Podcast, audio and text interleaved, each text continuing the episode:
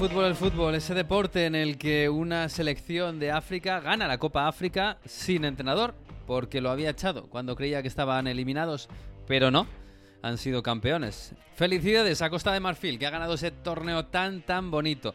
Felicidades a Qatar, que ha ganado la Copa Asia con un entrenador español, con Tintín Márquez, otra vez.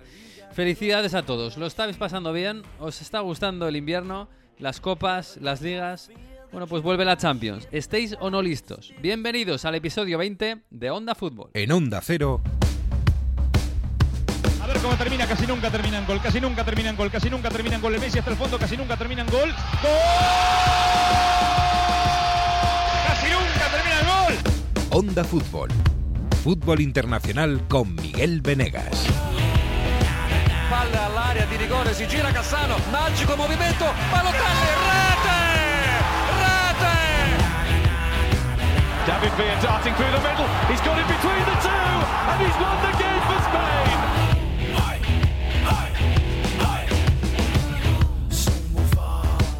Pues sí, aquí estamos ya con la Champions. Sí, ha merecido la pena la espera, el frío, el invierno, las copas.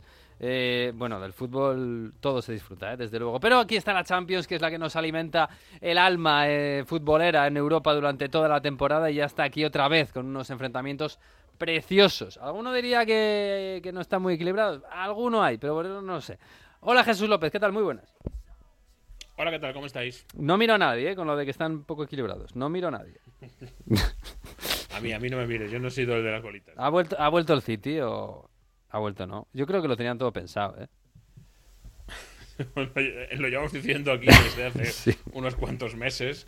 Eh, no, yo cuando vi lo de la, lo, lo de la asistencia de Kevin a, a Haaland y gol, eh, dije, bueno, pues eh, est- esto era, ¿no? Mm. Esto era. Bueno, también el Copenhague ¿eh? lleva preparando estos dos meses, ¿eh? Y así, bueno, seguro que algo, algo puede pasar. Hola Mario Gago, ¿qué tal? Muy buenas. Che tal, come stais? Finalmente si torna a parlare di calcio dopo Sì, una settimana era ora, eh. Travolta, Ay. canzoni, napolitano Bueno, en San Remo- a todas horas. En San- los demás Madre se quedó hablando de calcio, ¿eh? sí, aquí Bueno, está. yo, yo lo parlo, parlo por Italia, parlo por Italia. Pero en, en San Remo también se ha hablado de calcio, ¿no? Sí, poquito. siempre, absolutamente. Y más sobre todo con un representante patrocinado por el Napoli. Vaya. que ha sido el tema de Joliet. Está el este Napoli para napolitano. patrocinar a nadie, ¿eh? también te lo digo. Oye, yo no sé si hay un, no sé, en algún mm, concurso de estos de canciones de España donde haya una región de España que vote masivamente, pero masivamente a lo loco, Estás de broma, ¿verdad? Jesús, dile algo. pero hasta el, hasta el 60% de la votación. Pero, pero- pero- pero- pero si tuvieron que hacer el, el, el breaking dance para que no fueran las, las tansugueiras, ¿no? Claro. Lo mismo. Pero yo- yo de verdad, de- que el año de las Tansugueiras hubo un jurado, uno de los cinco jurados, eh, hubo un concursante que tuvo COVID, era el 2021 o 22, y no, no pudo ir a la gala, no pudo actuar. Pues hubo uno de los cinco jurados que le dieron más puntuación a ese pobre chaval que a las Tansugueiras. Porque si no, no les daban los números y tenían que salir las Tansugueiras. Que es que no tiene memoria, Mario. O sea, no tiene memoria. Estás em- embuido ahí. yo, me, yo me El engullo. que no, el que, el, el que no cantó tuvo más puntuación para uno de los jurados. O sea, Sí, imagínate. Sí, sí, sí. O sea, eso es lo que ha pasado más o menos en, en- en Napoli, ¿no? En, en Sí, San Remo. Si buscáis en Twitter, luego hablamos eh, Mm. del tema Napoli, que además tenemos invitado que estuvo muy cerca de Travolta. ¿eh? Sí, sí, invitada a una amiga muy especial. Pero si buscáis en Twitter, arro- eh, ¿cómo se dice? Quiochola, esto, almohadilla. Almohadilla Sanremo Quiochola. 2024. Eh, el, el hashtag, eh, os salen un montón de bromas con todos los napolitanos que se han robado móviles, no sé qué, en fin, un montón de Ay, racismo norte-sur que ha estado en ebullición esta semana. Ay, qué feo, qué feo, de verdad. Estas cosas no pasan en Francia, que son gente seria. Hola, Manu Terradillos, ¿qué tal? Muy buenas. Bonjour, ¿qué tal? ¿Cómo estáis? No sé si tendrán en otros países eh, regiones que voten masivamente, pero seguro que no tienen un foro coches. Que de esa, no sé si os acordaréis, de un, de un tal Cobra que casi gana por el apoyo de, de este. Ah, sí, de- me suena. bueno, de- que intentó Sí, sí, trolear el sí. concurso Sí, sí. y cuando vio que. No, intentó, no lo consiguió bastante, a- sí. Sí, sí, empezó a insultar. No sé quién estaba presentando que le intentó tranquilizar y empezó a lanzar insultos y empezó a decir. eh, Ani Gartiburu era. en- Sí, Sí, sí, bueno, eso, eso al menos aquí en Francia no existe. Uf, qué memoria. Allí habéis elegido así, a dedo, ¿no? Ya está, esto. Mandamos a esto y ya está. Tal cual, tal cual. Lo Ah. llaman la, la delegación francesa de Eurovisión y lo... Bastante la problemas hay ya es- de Francia para andar con... La jefa es una, es una directiva Va a mandar del- perdiendo tiempo. del- Sí. del primer canal público de televisión y nosotros mandamos a Slimane con Ah. su canción muy francesa, ¿eh? Mon Sí, amour. sí, la he escuchado, es un poco... Es un, es un tostón. Pero bien, bien. Sea mi Eurovisión, Ah, es que no me... que, oye, mano, vamos a, vamos a ver, vamos a ponernos, a ponernos serios porque vuelve la Champions, vuelve la Champions. Y hay un equipo que nos toca directamente enfrentar, que es el Paris Saint-Germain. Real Sociedad Paris Saint-Germain. ¿Cómo está el París? Porque llevamos mucho tiempo hablando en este programa de lo mal que está, de que no cuaja, de que no sabemos a qué juega, no sabemos ni siquiera si el lateral juega de lateral o no, eh, si Mbappé es 9 o, se va para la banda, si Kolo Muani está en su sitio o, no juega. Bueno, para empezar no sabemos si Mbappé va a jugar de inicio, que intui- intu- intuimos que sí. Sí, se, se ha entrenado el fin de semana, ya se entrenó el fin de semana además eh, con normalidad. Así que yo doy por hecho que, que sí. A ver, os voy a decir una cosa. Para haber caído dos veces en octavos de final, los aficionados del PSG están muy crecidos porque hay un fenómeno muy interesante y es que da igual a quien ganen, como ganen dos o tres partidos ya se vienen arriba, aunque ganen en Copa a un equipo de cuarta división. Y como han ganado los eh, tres últimos, eh, ganaron el- este fin de semana al Lille, ganaron en Copa al, al Brest bastante bien además, y habían ganado antes al, al Racing de Estrasburgo, pues ya están a tope. Ya están a tope y ya se han olvidado del Real Madrid, se han olvidado del Bayern. No sé cómo va a ser la realidad. Sea, se ven campeones vimos el ya. fin de semana. Sí, bueno, básicamente es el equipo. Sí, sí, esto ha- hace soñar este equipo. Pero vamos, es un fenómeno muy normal. ¿eh? Tú ves las redes después de golear, yo qué sé, golean 7-0 en cuarta división y ves las redes de los eh, hinchas del PSG y bueno, somos el fútbol total. Oh. Em, tampoco se pueden sacar conclusiones eh, del partido contra el Lille, para empezar, porque fue un partido muy malo. El PSG estuvo muy impreciso y, y lo del Lille fue horrible. Eh, ganaron 3-1, le regaló el Lille prácticamente dos goles. Eh, bueno, ya se sabe, ¿no? Ya lo sabemos que jugó el PSG además sin Mbappé, que yo creo que va a ser titular, como decía, con la Real. Y me da la impresión de que Luis Enrique, no sé si es por la alineación, porque puso de lateral a Mukiele, eh, hubo, creo que eran seis eh, no titulares habituales en ese partido, hizo rotaciones. Eso del, al menos en este partido, eso del lateral derecho falso que suba ahora al centro del campo, pero luego cuando tenemos que defender soy lateral, como que no lo probó mucho y fue mucho más práctico, ¿eh? Fue mucho más práctico, corrió más. Equilibrado, por lo menos, No sé. en, cu- en cuanto al dibujo, vaya.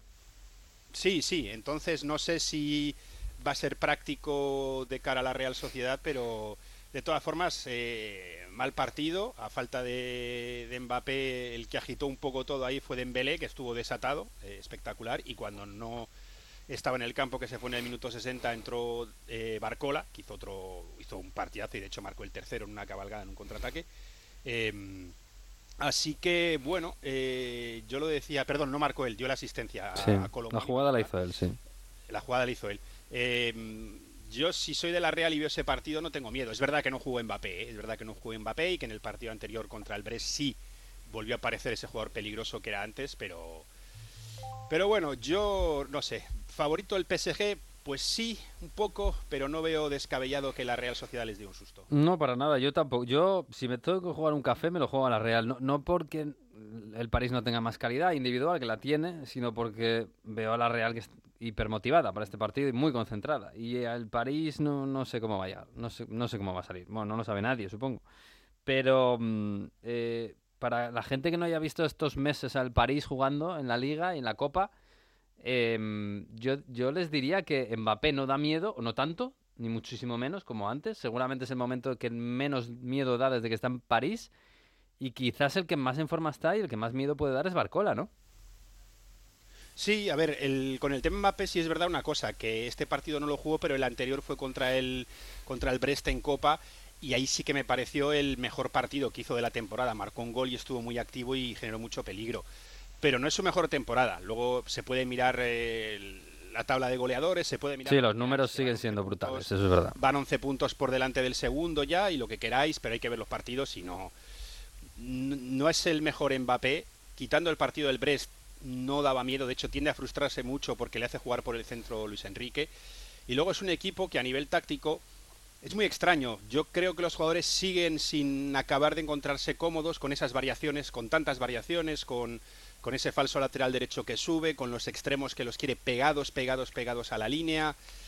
Y lo que ocurre es que cuando sí tienen espacio para correr son muy buenos. Lo Hmm. que pasa es que Luis Enrique ha defendido una y otra vez en rueda de prensa, y lo hacen, lo veis en el campo, que no, que ellos quieren tener el balón, que ellos quieren dominar y que quieren tener el balón en el campo rival. El problema es que no cuentas con un centrocampista que te pueda hacer un pase en un momento dado, ¿no? Para romper líneas, para eh, entonces no es el mejor eh, no es el mejor PSG. El tema es que la Real los últimos resultados pues tampoco han sido muy buenos, pero si fuese la Real Sociedad del año pasado o, o de los Mm. primeros partidos de la Champions, ¿no? Que fueron Mm. los cuatro primeros, que luego ya empató los dos últimos, pues daría más puntos a la, a la Real. Yo creo que es más también... O sea, doy más favorito al PSG también porque la Real no está tan bien que no por el hecho de que el PSG esté bien.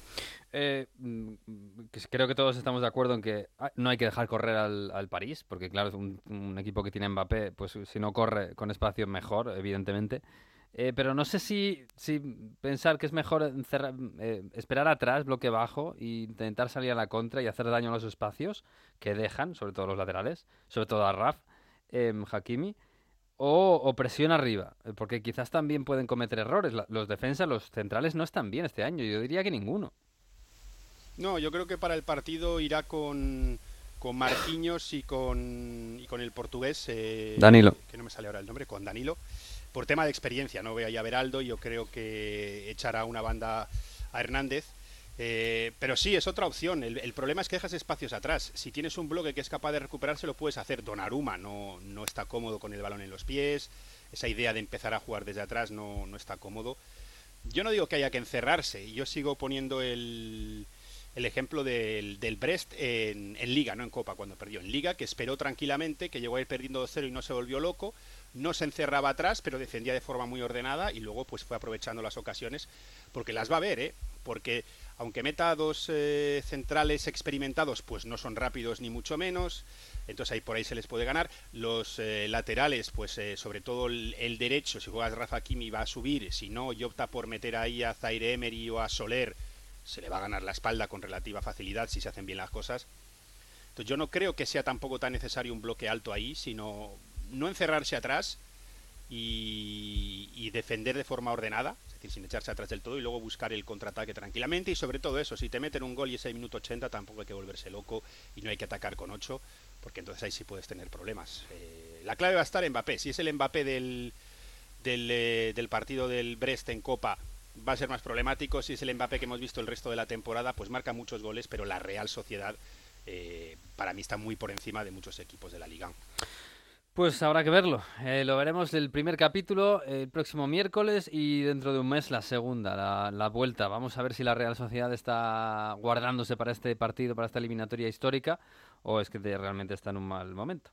En fin, bueno, Manu, que sé que tiene mucha plancha por allí, que está la Torre Eiffel, que está, que está la, protesta, que está muchas cosas, se te- se te- la reconstrucción de Notre Dame, tiene muchas cosas.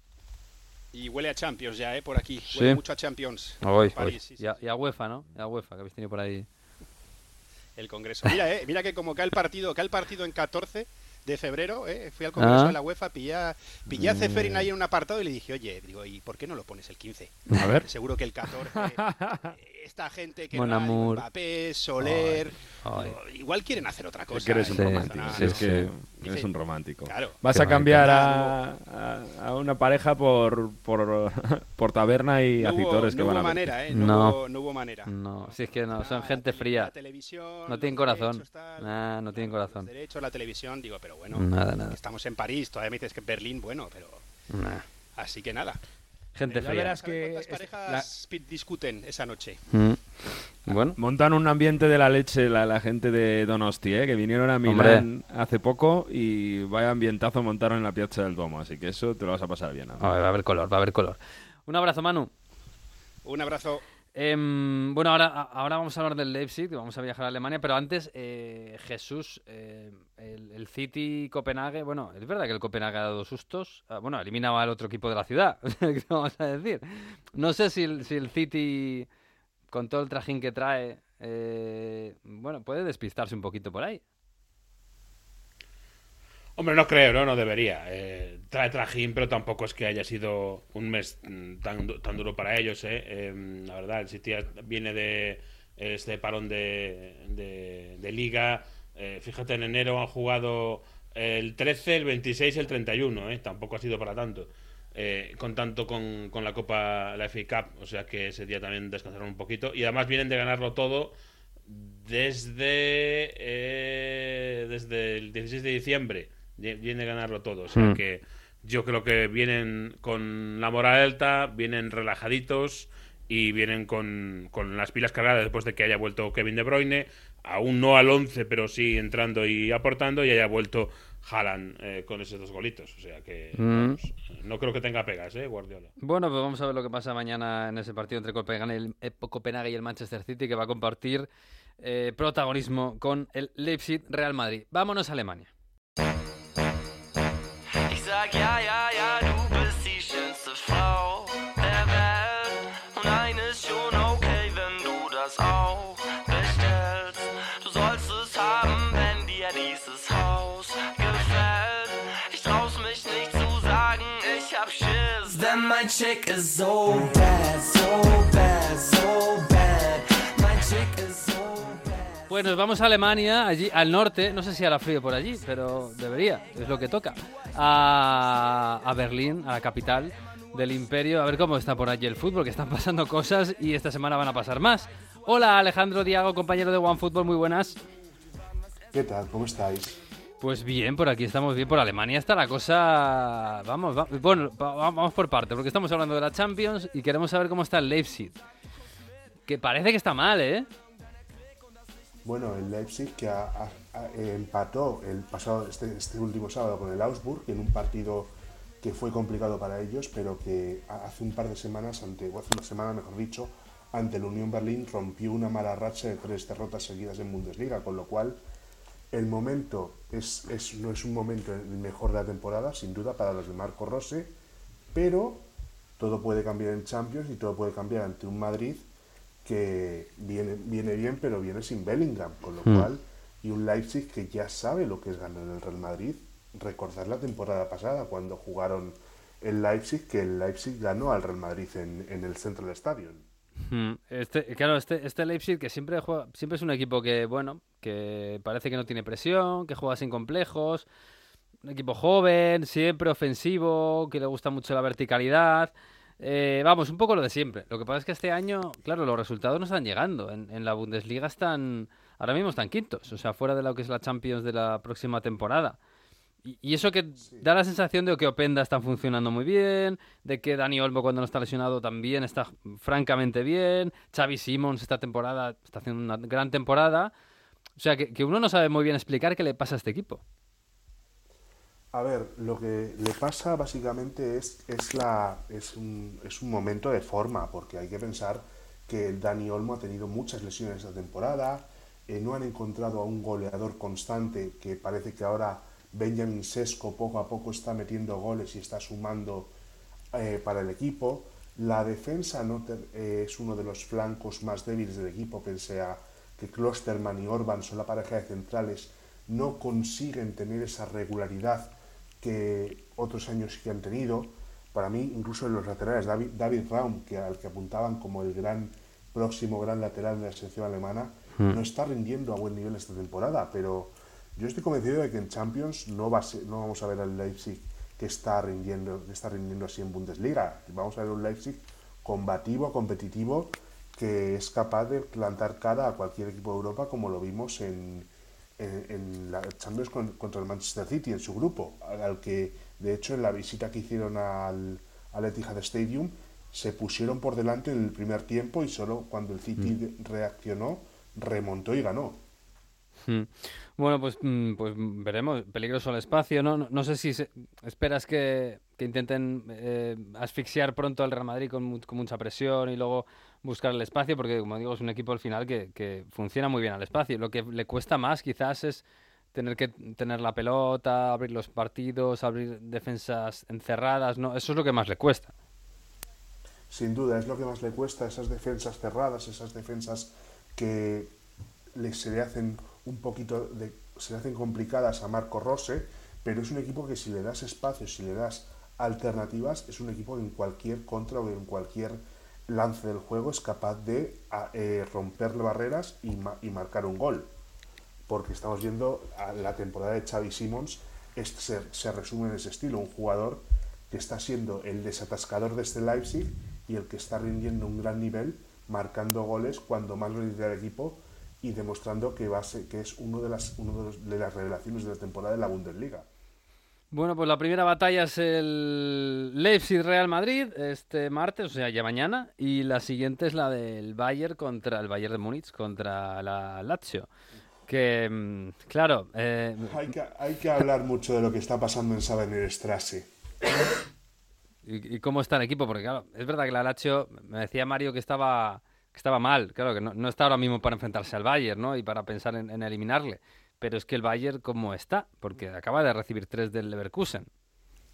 Pues mira, el Bayern está en la mejor imagen del Bayern ahora mismo son las palabras de Thomas Müller que dijo tras el partido de el partido del pasado fin de semana contra el Leverkusen.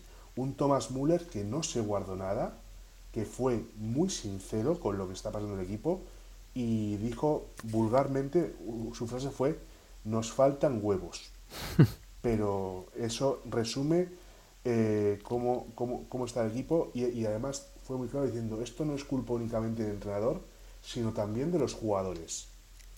Un Thomas Müller que siente mucho lo que está pasando a este Bayern Múnich, un Thomas Müller que no está teniendo el protagonismo que ha tenido otros años, pero que no por ello eh, Müller deja de ser uno de los líderes de este Bayern de Múnich. Claro, porque eh, si lo piensas fríamente, el Bayern claro, lleva 10 se- 10 seguidas, ¿no? Me parece 10 ligas seguidas. Eh, y Lleva posiblemente, 10 Bundesligas seguidas. claro, y posiblemente va a estar en cuartos de final de la Champions, si la Lazio no lo impide. Eh, está a 5 puntos del Leverkusen cuando el Leverkusen está intratable, lo ha ganado todo, o, no- o mejor dicho, no ha perdido ningún partido. Bueno, quizás no está tan mal.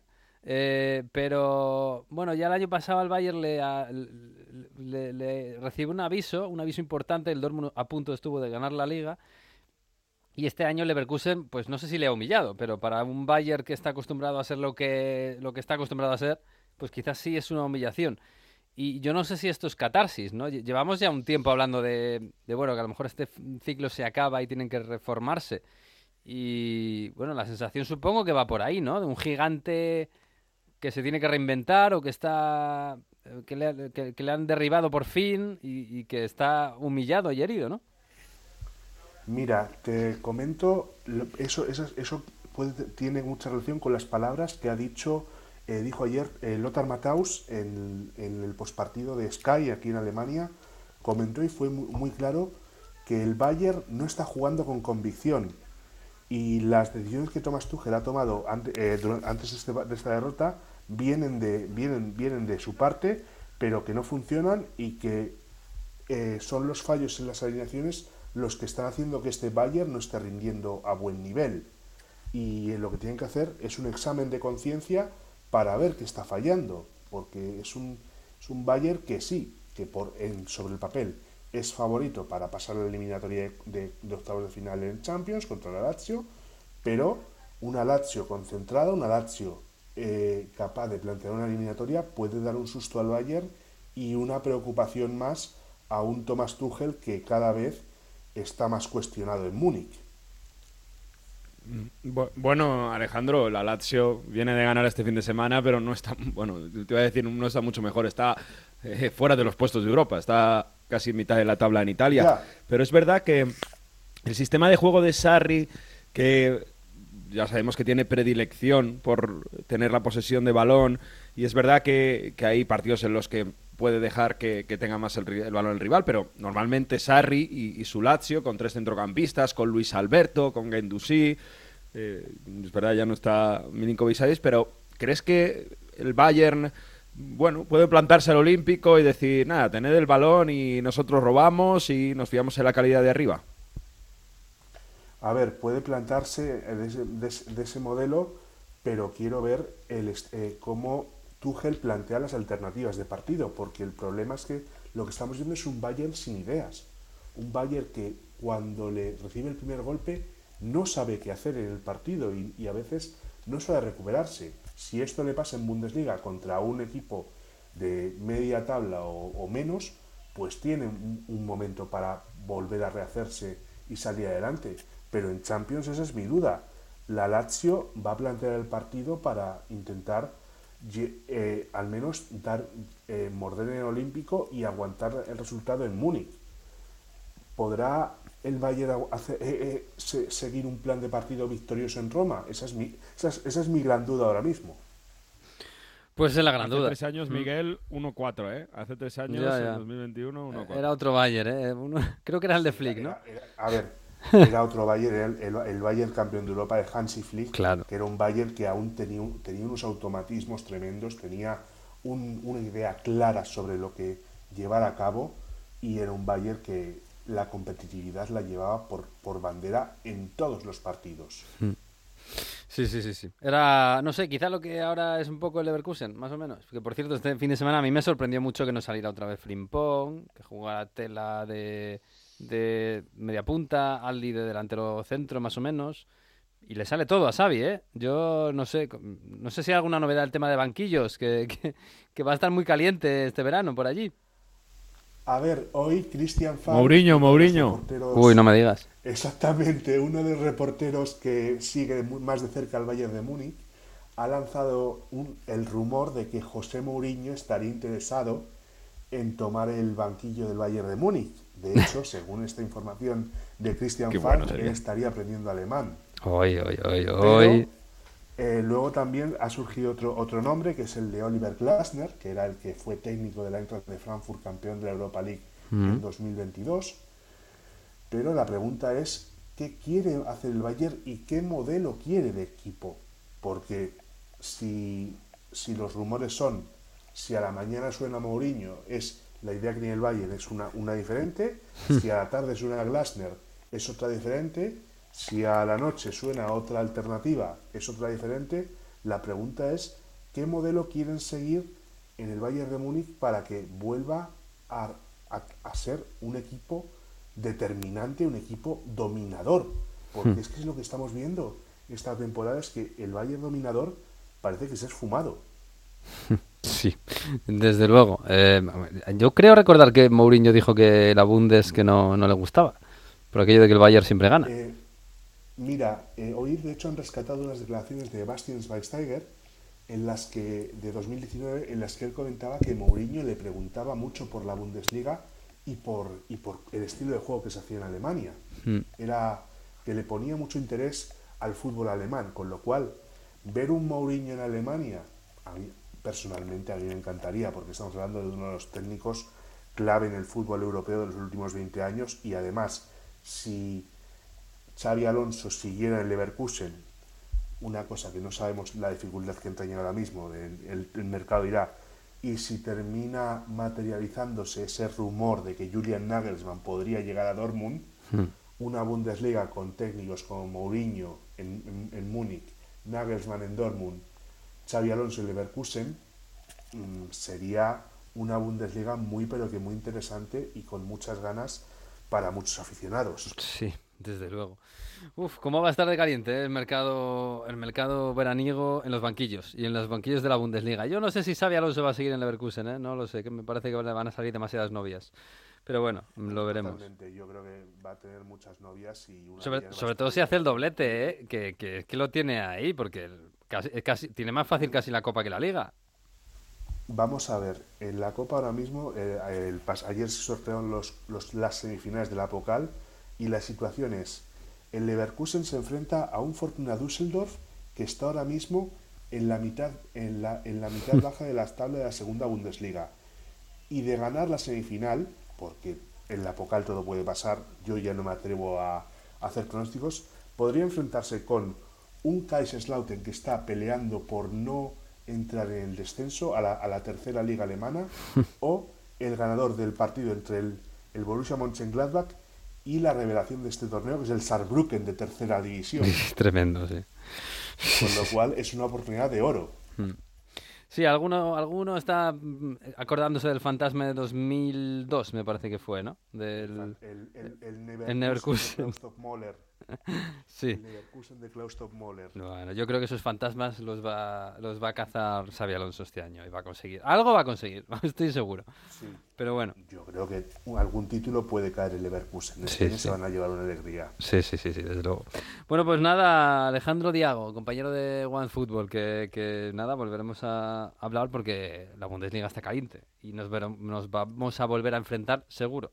Así que te mando un abrazo, ¿eh? Un abrazo fuerte y cuando queráis. Un abrazo. London's burning! London's burning!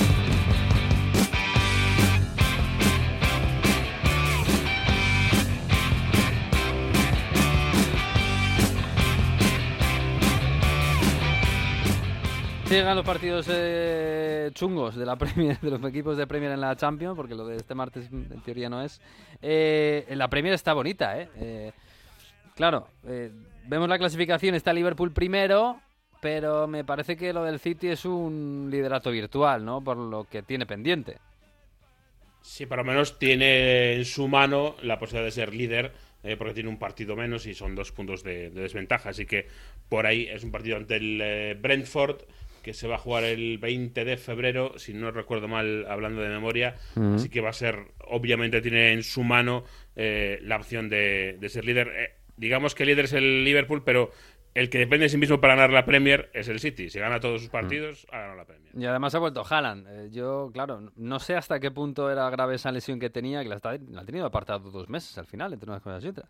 Em, Sí, la verdad es que el- yo creo que también han dicho no vamos a arriesgar ni mucho menos. Viene luego febrero, marzo, la parte decisiva de la temporada y era em, por estrés, recuerdo, en el, en el hueso, con lo cual pues es una, una lesión que, que es eh, proclive a, reapariciones, a, a recaídas, etcétera, con lo cual yo creo que han sido extra cautos.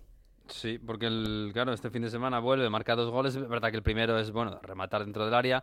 El segundo sí que nos eh, recordó más el Haaland, de, eh, el gran Haaland. No sé si el del Dortmund o el, del año pasado que se hinchó goles en, el City. Pero este City, bueno, es verdad que le costó abrir la lata del Everton, pero bueno, recupera ya a Doku, que ha sido muy importante. eh, recupera, bueno, esa pareja Rodri-Núñez. Foden está en un momento también excepcional. Entra Kevin De Bruyne. Yo no sé si acabará siendo Julián Álvarez suplente otra vez. Pero bueno, que quiero decir que da la impresión de que el City está cogiendo otra vez cuerpo, ¿no? Y preparando preparándose para ser el equipo a batir en la Premier y en Champions. Sí, otra vez con Kevin De Bruyne, otra vez con John Stones haciendo ese, ese papel híbrido, ¿no? Entre lateral derecho y ayudante de eh, Rodri. O sea que, digamos que todo vuelve un poquito a lo del año pasado. Es verdad que en defensa ha habido eh, muchos, muchas vueltas este año. eh, ahora están Rubén Díaz, Ake y Akanji por izquierda. Jugó muchos partidos Guardiol como lateral izquierdo. Y parece que eso, eh, vamos a ver si sigue para adelante o no.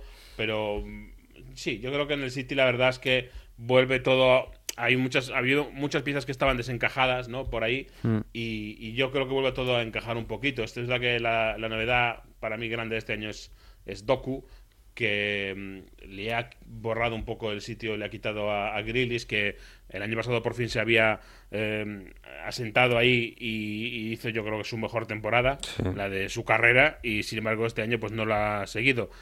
No es nada tampoco raro en el City, ¿eh? donde siempre decimos que hay jugadores que aparecen, desaparecen, luego otro año vuelven a aparecer. Ha pasado con Rubén Díaz, ha pasado con Laporte hasta que decidió marcharse a Arabia, ha pasado con tantos jugadores en el City que no es algo tampoco que nos eh, sorprenda. Hasta con Gundogan llegó a pasar alguna vez, con Sí. Bernardo Silva, menos, porque estos otros eran muy fijos, pero también ha pasado. O Con sea, Marés, es algo- sí, sí. con Marés pasó constantemente, Foden, es decir, este, eh, esta competitividad máxima que impone Guardiola en sus equipos sí que supone que eh, aprovecha las buenas rachas de cada, de cada futbolista, ¿no? En el momento en el que está más de dulce y cuando baja un poquito, aunque no esté mal, baja un poquito y otro que está de repente súper, pues eh, cambia de caballo. Sí, bueno, de momento ahí está. La verdad es que está bonito, ¿no? Ver el City que empieza la jornada el sábado por la mañana ganando su partido, se pone líder, luego llega el Liverpool, tiene que ganar y lo hace y se vuelve a poner líder. Es verdad que Liverpool es justo lo contrario, claro, no tiene no tiene tantas estrellas a las que ir dando el relevo como, como líder, sigue echando de menos a Salah. Pero bueno, eh, sigue ganando los partidos y además ha marcado Darwin Núñez, que era como desatascar eh, desatascar totalmente el ataque. Sí, porque eh, es un jugador que ha crecido mucho este año, que está aportando muchos goles en ataque, pero lo del gol y lo que se le resiste el gol es, es casi ya eh, patológico, ¿no? Es un, bloqueo ahí eh, importante y, por eso siempre que, que marque, pues es una muy buena noticia para él para ver si consigue darse pasito más en su juego, que le falta, eh, que es el gol y que es, claro, obviamente, fundamental en esto. Sí, desde luego. Y, luego, no sé si la, noticia del, del domingo fue lo de el Arsenal en el, en el Olímpico de Londres. Un poco, un poco salvaje, diría yo. Eh, pero bueno, es verdad que la, la, la parte emotiva de la goleada del 0-6 al West Ham United casi es ver a Declan Rice ganándole 6-0 a su, a su ex equipo y siendo vacionado por su ex afición. Que ya tiene mérito la cosa. Sí, hombre, es un jugador muy, muy querido. Es verdad que hubo un poquito de tensión cuando, cuando se fue, pero es un jugador que siempre ha sido muy querido en el, en el eh, West Ham United. Comandó el equipo que, ganó un campeonato de Europa. Y claro, eso siempre marca. Da un poquito de lastimica, la verdad, eh, ver a este West Ham United eh, Mm. encajar seis ante un rival tan, tan directo y tan cercano como el, como el Arsenal. Pero sí, ha sido, la verdad es que sin contestación alguna, hasta el 0-6 propio lo llegó a marcar Declan Rice. Incluso te diría que me da la sensación de que al final hasta se levantó un poquito el acelerador, ¿no? Hmm. Eh, para no hacer más, más daño. Pero bueno, eh, el- Es que además, fíjate, en ¿eh? a, la media, a la media hora iban 0-0 y al descanso iban 0-4. Es que sí. ahí hay un tiene que haber algún punto de desconexión o algo, no sé, algo le tiene que pasar a este equipo. Sí, sí, no, desde luego que sí.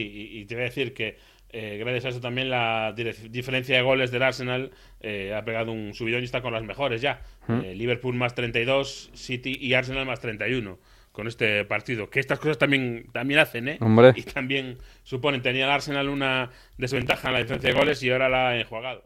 Sí, sí, sí. Y, ahora- y está con los mismos puntos que el City y a dos del Liverpool. O sea, que- es que lo que antes era un duelo a dos, ahora es un trío, que está bastante bien, ¿no? Hemos mejorado.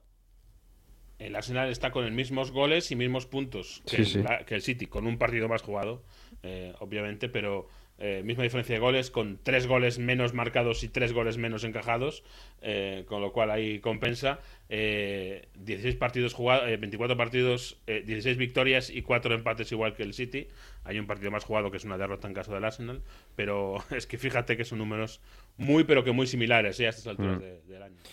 Pues sí, 24 jornadas, todavía queda un poquito, que 14 si no me equivoco. Y ahí están Liverpool, luego City, Arsenal empatados a puntos, el City con uno menos, con un partido menos. Y luego ya Tottenham, es verdad que el Aston Villa se nos ha caído un poquito eh, con, esa, con esa derrota en casa, el, Aston Villa contra el United, claro, el, United también, que es una moneda al aire, eh, eh, que ha salido a favor, yo ayer lo decía en Radio Estadio, están en- entre los, entre los eh, pata negra. Eh, eh, la, la- la vía para crear peligro del Manchester United es la cabeza de Maguire. Pero es que es así. Sí. Sí. Es que Y es ha un sido- mérito. ha sido así en este caso, sí. Sí, sí.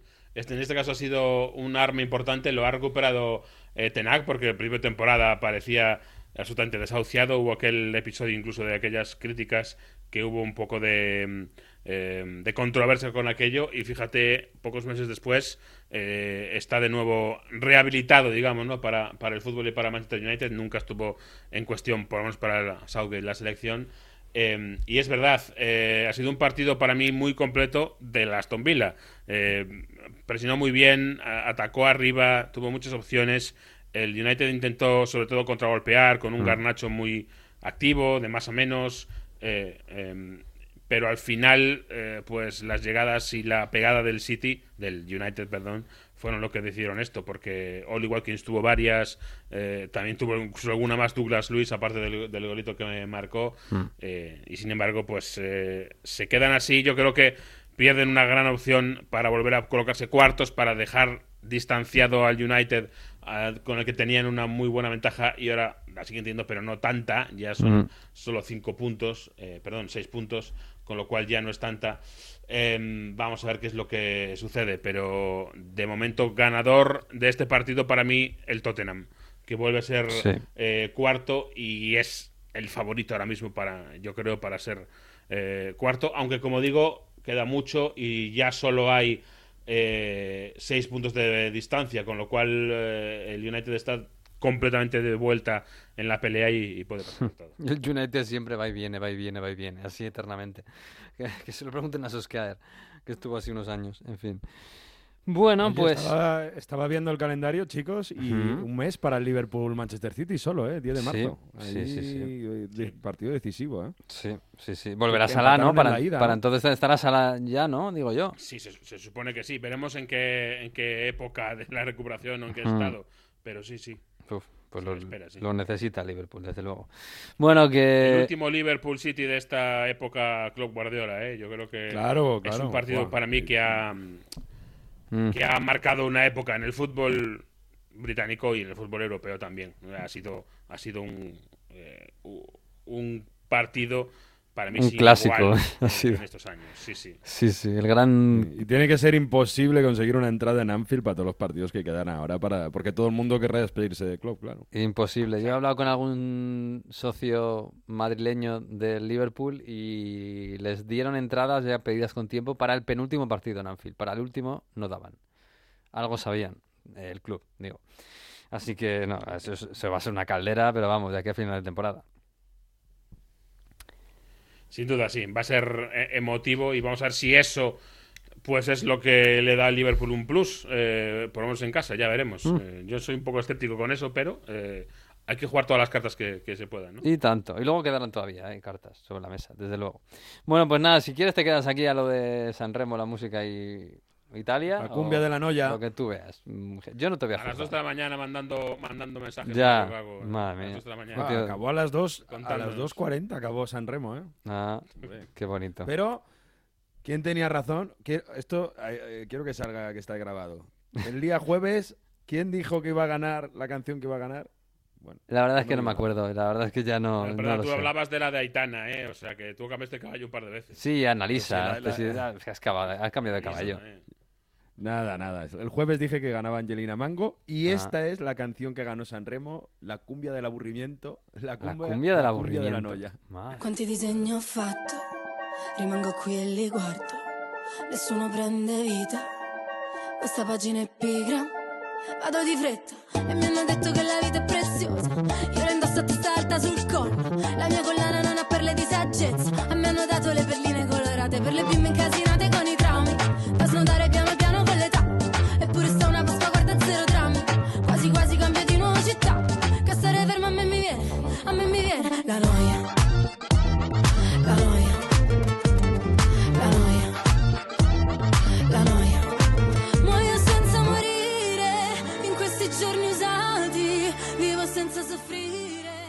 Esto es Angelina Mango, la ganadora de San Remo, con esta cumbia de la noia, un festival de San Remo que ha tenido la final, chicos, Hmm. una audiencia del 74%, más de 14 millones de espectadores. Lo que, lo que está logrando, o lo que ha logrado San Remo en estos últimos años, gracias a su director Amadeus, esto era su último año, ha sido increíble cómo ha crecido y de verdad que es un fenómeno imparable, Miguel. Oh, increíble. Bueno, esto no sé si suena bien o mal, eh, lo tendrá que decir Eurovisión después. Cada país manda su, su, su, su cosa. Tu, tu favorita era Analisa, ¿no? Me dijiste.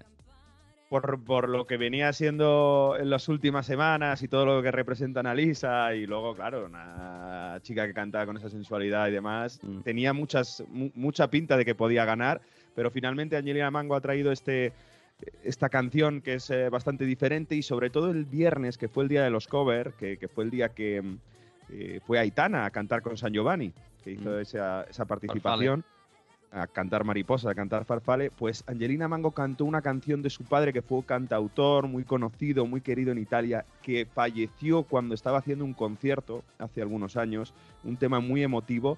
Eh, la gente llorando en el Ariston fue un día muy, muy emocionante y sin duda eso ha tenido mucho que ver para la victoria final de, Angelina Mango sobre el cantante napolitano Jolier, que os contaba al principio del programa. Bueno, pues eso está muy bien, ¿vale? Lo de San Remo y todo lo que significa en Italia, que es una barbaridad, eh, fantástico. Pero esto ya, eh, esto ya es la Champions. Yo me imagino, no sé, ¿qué se sigue más? ¿San Remo o la Champions? Digo entre la gente futbolera, claro, la gente no futbolera ya lo sé. Bueno, la Champions es la Champions. es verdad que esta semana se habla solo de San Remo, pero ahora ya se torna, como os decía también, se vuelve a hablar de fútbol. Ah. Bueno, pues bien, y, hemos, y, y has querido traer a, a una compañera con la que ya hemos hablado alguna vez, periodista que va a estar en ese partido del miércoles en Roma entre el Lazio y, la- y- y el Bayern Múnich, que ya decíamos que el Bayern llega regular, pero no sé, no sé si la Lazio llega peor incluso. Viene de victoria la última fin de semana contra el Cagliari, pero sin duda es una Lazio que está lejos del nivel del año pasado, cuando estaba segunda, incluso luchando por el Scudetto. Nuestra compañera Francesca Benvenuti sigue muy bien los partidos de Champions. Además, eh, ya sabéis, ha hablado con nosotros muchas veces porque habla fantástico español, habla varios idiomas y en Champions es una periodista todoterreno, así que hay que invitarla. Además, luego lo- después vamos a hablar de fútbol y después tenemos que hablar de San Remo, porque ella estuvo ¿También? en el Ariston el día que fue John Travolta. Así que, Oh. Francesca Benvenuti, muchas gracias por estar con nosotros. Hola, muy buenas. Muy buenas, muy buenos días amigos y muchas gracias por esa presentación que de verdad mm, es demasiado. bueno, bueno, tú vas a estar allí, vas a estar en el césped, en el Olímpico, el miércoles. Bueno, yo supongo que más allá de luego cómo salga el resultado, que hay que recordar, partido de ida, todavía la vuelta será dentro de un mes. eh, yo me imagino que en Roma habrá, y en Italia en general, habrá muchas ganas de Champions. Eh, bueno, el Inter igual tiene más ganas, ¿no? La semana que viene, pero incluso la Lazio tiene ganas de, de- de- de una noche importante como esta. Muchísima, muchísima, porque como tú decías antes, mm, eh, claro, no es la Lazio que, que vimos el año pasado, pero está, está creciendo mucho, está llegando a un nivel mejor, está sobre todo descubriendo otra vez su, su marcador más importante, que es Ciro Immobile, que marcó eh, Mm. con- contra Cagliari el gol número eh, 200 en, en el campeonato italiano, en la Serie A, entonces mm, son números importantes eh, a lo largo que él eh, eh, es un jugador, decimos, viejo, ¿no?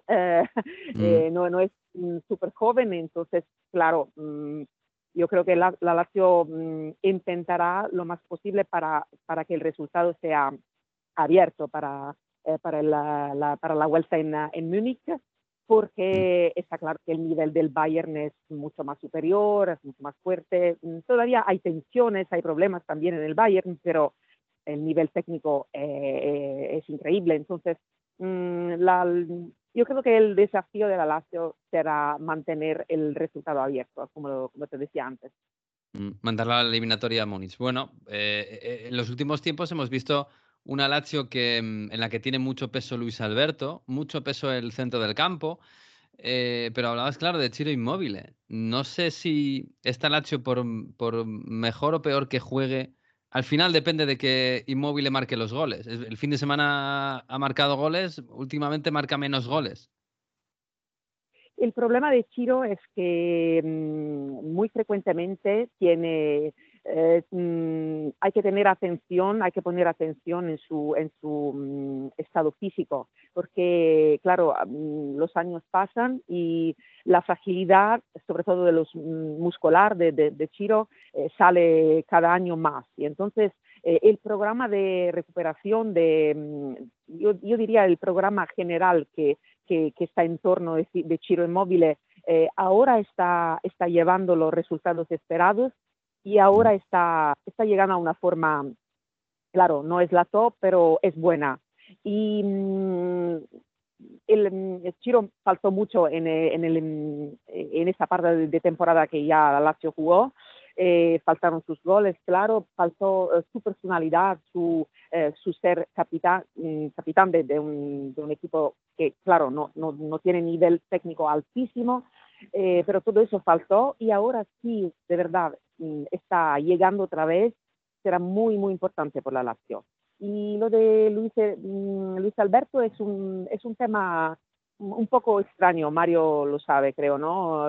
Sigue mucho mm, eh, siendo en Italia, eh, porque la relación entre, eh, entre el, el- entrenador, entre Sarri y Luis Alberto no ha sido siempre muy serena, muy pacífica. Ahora es un, mm, es un periodo muy bueno, eh, así comprendemos, así sabemos de, la, de las informaciones de, que, que salen de- del vestuario, eh, pero mm, seguramente eh, la, la gran calidad de Luis Alberto eh, tiene que ser cuidada, tiene que ser dosada, eh, no, no se puede abusar de Luis Alberto.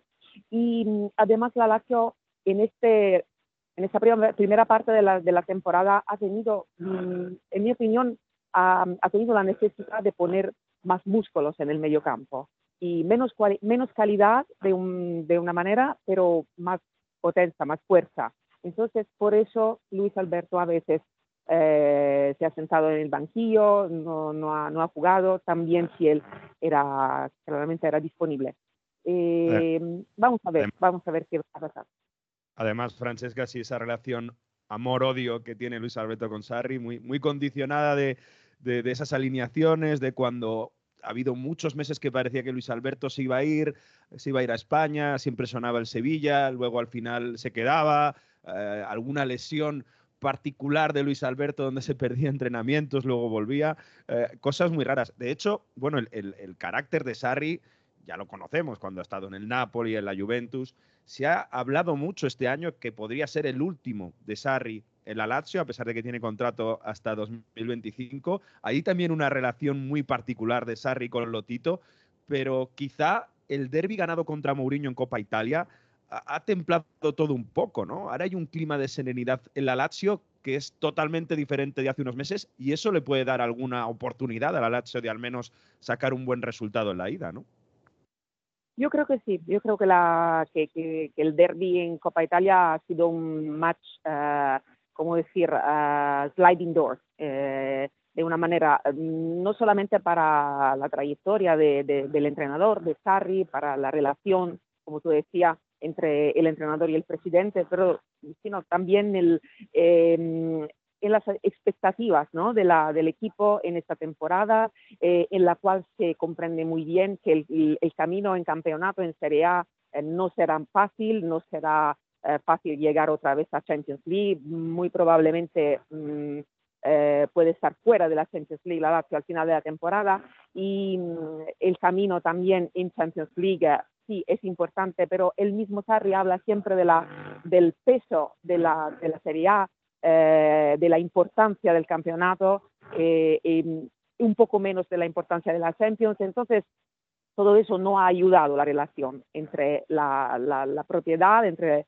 entre eh, la, la sociedad y el, eh, entrenador. Pero sí que aquel partido de Copa Italia fue, de verdad, sliding doors, fue decisivo y ha juntado otra vez los destinos, yo creo, del, entrenador, que, de verdad siempre ha dicho que no quería irse, que, que quería quedarse, que su contrato era muy largo y él quería respetarlo y, y ha dado linfa nueva a esa relación. Vamos a ver qué va a pasar en abril, porque la, claro que la trayectoria de la Copa Italia ahora es muy, es muy larga, es muy lejos, está muy lejos, pero vamos a ver, vamos a ver qué va a pasar. Son los meses febrero, marzo, abril más decisivos para, para- yo creo, para cada, cada, cada, cada campeonato en cada país de, de Europa. Ma- mañana hablarás con Sarri en esa entrevista super flash que tiene Mediaset antes del partido. ¿Con quién, ¿A quién es más fácil sacarle titulares? ¿A Simone Inzaghi en el Inter o a Sarri en la Lazio? Eh, No, no, no te he oído, perdóname. A- a- que mañana, mañana vas a entrevistar en el día prepartido de la Champions de la Lazio a Mauricio Sarri, pero tú has hablado mucho también con Simone Inzaghi en entrevistas de Champions. ¿A, a quién crees que es más fácil sacarle noticias, sacarle un titular de prensa, una frase impactante? Eh, pues creo que es más fácil sacarlo de, de Simone Inzaghi. Simone es mucho más, ah, le gusta mucho más hablar, eh, es un poquito, mm, eh, ¿cómo decir? Un poquito habitual en su, en su, en, en su manera de hablar, ¿no? Eh, eh, repite, mm, repite lo- los términos, repite los conceptos, las ideas, pero al final si vas un poquito, un poquito a intentar, intentar, intentar, algo te dice siempre. Y, y un título se saca muy más fácilmente, un título, quiero decir, por- para los medios, ¿no? Sí. Eh, un título se saca muy fácilmente de, de Simone y un poco menos fácilmente de Mauricio. Mm, Oye, eh, eh, de cara al Inter, no, no ya de cara a la semana que viene contra el Atlético de Madrid, que es una dura batalla, em, pero ¿hay en Italia ilusión con que el Inter vuelva a llegar a una final de Champions y que incluso sea candidato a, poder ganar el título, que sería para Italia una, barbaridad? hay mucha ilusión en ese sentido. porque está cierto que jugar la final de la última Champions League contra el Manchester City ha cambiado mucho el Inter, ha cambiado su mentalidad, eh, ha, ha- ha dado al Inter una madurez que probablemente no tenía antes, eh, una conciencia que no tenía antes y, mm, y se ve, y eso se ve.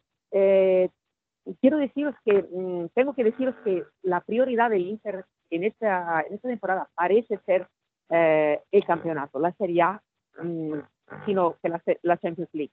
Pero es verdad que la, mm, al final cuando, cuando te encuentras a jugar esos partidos y cuando quizás el sorteo eh, sea un poquito, mm, ¿cómo decir? No fácil, pero, eh, pero no imposible.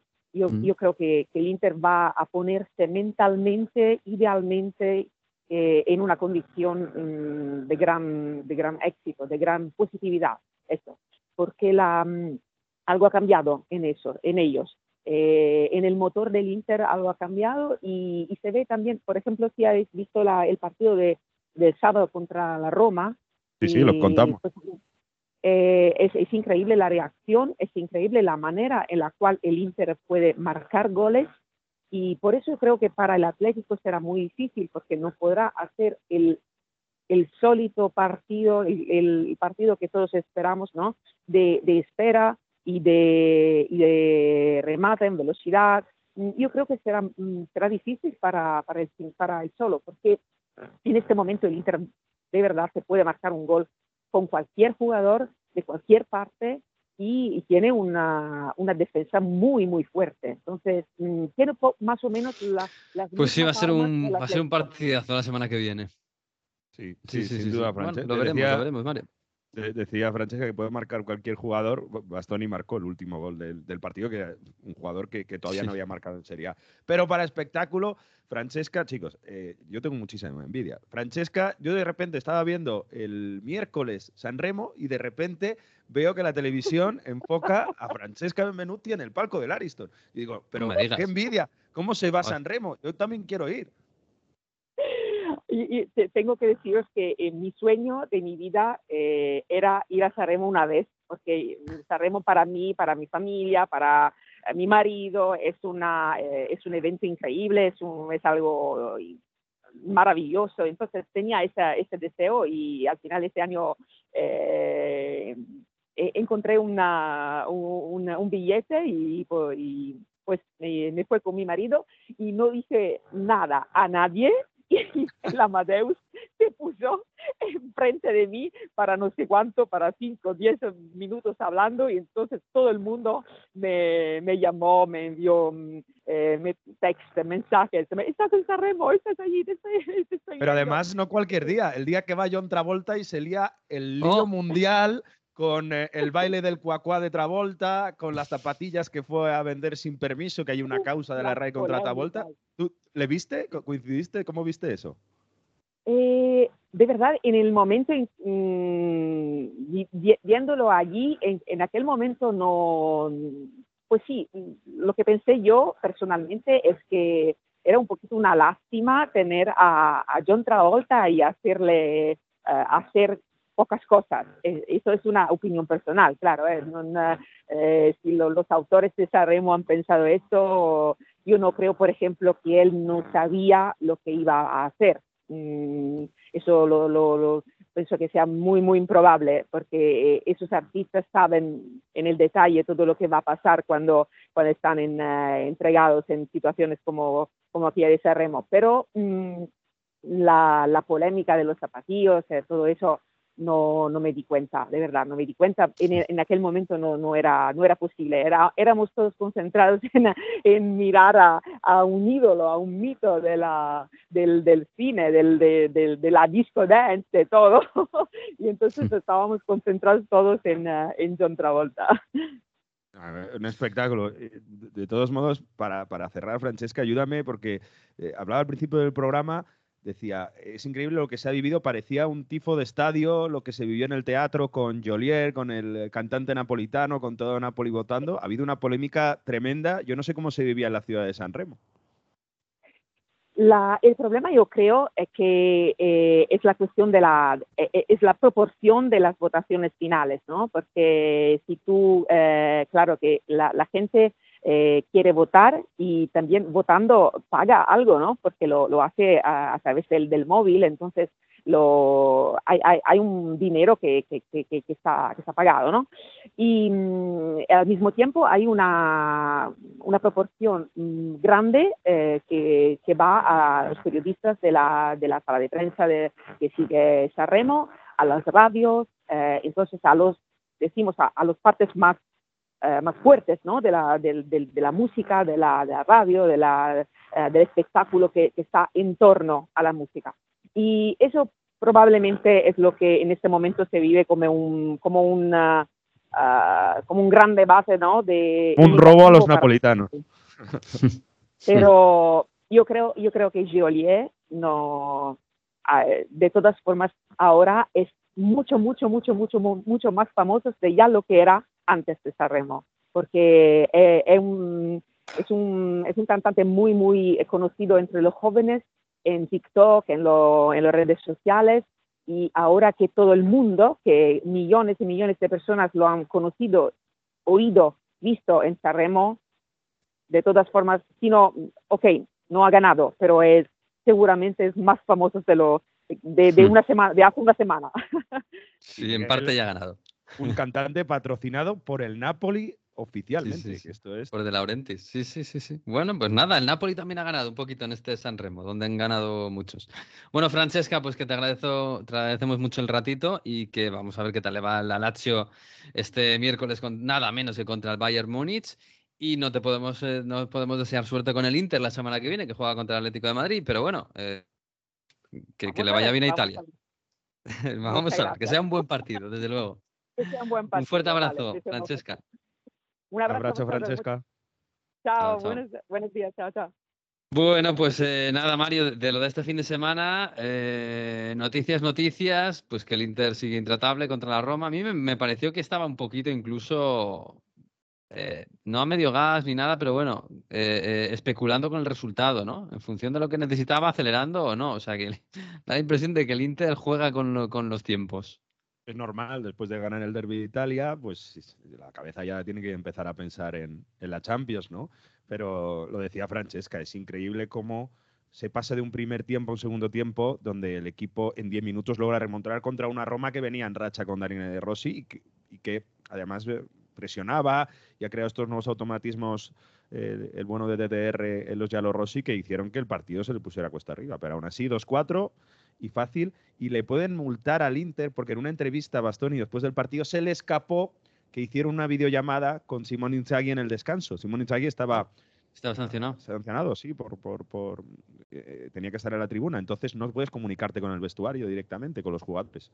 Así que a lo mejor le cae una sanción a, a Simón Inzaghi. Y lo otro, bueno, la victoria del Milan contra el Napoli. El Napoli que Sí, lleva que pobre Napoli, eh, de verdad. Yo no sé si Osimhen, que vuelve ahora, claro, va a arreglar un poquito esto, pero el, Claro. el- el- o sea, la distancia futbolística que hay del Napoli campeón del año pasado de Spalletti a este año, ahora mismo con Macharri, es brutal, ¿eh? No, pero es que se ve cómo faltan ideas en el centro del campo, cómo se han conseguido solo 11 puntos de los últimos 30 disponibles. Yo decía ayer en Radio Estadio, Mazzarri, los números de Mazzarri han hecho buenos los números de Rudy García. ¿eh? Es que el Napoli está noveno, 35 puntos. Es que son 7 puntos de distancia con la Champions, 17 puntos de distancia con el Milan, 17 puntos con el tercer puesto bueno, eh, explica también esa falta de gol, que han marcado solo cuatro goles en los últimos diez partidos prácticamente.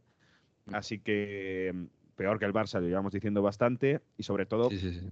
Lo que, lo que la sensación es que Mazzarri no te puedes poner a probar cosas a mediados de febrero a 10 días de recibir al Barça, porque vuelve a repetir con la defensa 3. Pone a Kvaratskhelia de trecuartista. Luego en el descanso cambia y vuelve al 4-3-3. Da la sensación de que oye, es un poco tarde para hacer estos cambios y marear un poco, ¿no? O- o- ahora soy pragmático y dejo jugar a la Lazio. Ahora voy al ataque cuando estoy... no Da, sensación de desesperada, desesperación. Sí, sí, de no saber qué hacer. Entonces, bueno, Macharri firmó, hasta final de temporada, a ver cómo salva la temporada el Napoli y a ver quién viene el año que viene a la banqui- al banquillo de, del Maradona. Eh, ya sabéis que de Laurenti sueña Antonio Conte, pero no lo acabo de ver. ¿eh? No sé, no sé. Pero vamos, si lo de este año va a acabar, ¿vale? Para, la- para el Napoli. Es verdad que le quiten lo bailado de la temporada pasada, que habrá merecido la pena, desde luego. Pero este año, madre mía, el bajón, ¿eh? La resaca está siendo larga. En Y fin, vámonos. Para, para- para englobar todo, perdona, para englobar todo, los memes en redes sociales sobre la gente de Napoli, ya sabes, norte-sur esa distancia, decían, ayer pierde San Remo, bueno, el sábado pierde San Remo el cantante de Napoli. El Milan gana el Napoli, norte contra sur. Y encima Osimhen pierde también la final de la Copa África contra. Costa de Marfil. O sea, día totalmente negativo el, el domingo para ser napolitano. Ay, no se celebra nada en Napoli, desde luego. Aunque en Napoli se puede celebrar todos los días. En fin, que nos vamos.